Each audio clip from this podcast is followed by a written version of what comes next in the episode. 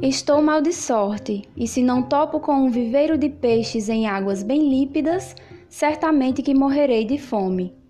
Já se foi o tempo feliz em que meus olhos penetrantes zombavam do turvo desta lagoa.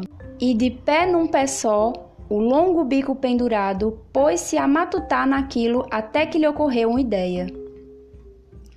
Caranguejo, venha cá, disse ela a um caranguejo que tomava sol à porta do seu buraco. As ordens que deseja. Avisar a você de uma coisa muito séria. A nossa lagoa está condenada. O dono das terras anda a convidar os vizinhos para assistirem ao seu esvaziamento e o ajudarem a apanhar a peixaria toda. Veja que desgraça! Não vai escapar nem o miserável guaro. O caranguejo arrepiou-se com a má notícia, entrou na água e foi contá-la aos peixes. Grande rebuliço. Graúdos e pequeninos, todos começaram a perecer às tontas, sem saberem como agir, e vieram para a beira da água. Senhora dona do bico longo, dê-nos um conselho, por favor, que nos livre de grande calamidade. Um conselho?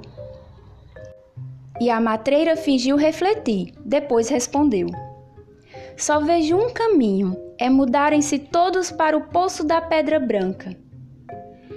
Mudar-se como, se não há ligação entre a lagoa e o poço? Isso é o de menos. Cá estou eu para resolver a dificuldade. Transporto a peixaria inteira no meu bico. Não havendo outro remédio, aceitaram os peixes aquele alvitre e a garça os mudou a todos para o tal poço, que era um tanque de pedra pequenininho, de águas sempre límpidas e onde ela sossegadamente poderia pescá-los até o fim da vida. Moral da história: ninguém acredite em conselho de inimigo. Fábula A Garça Velha, de Monteiro Lobato.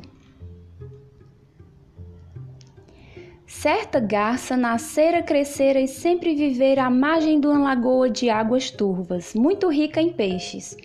Mas o tempo corria e ela envelhecia, seus músculos cada vez mais emperrados, os olhos cansados, com que dificuldade ela pescava.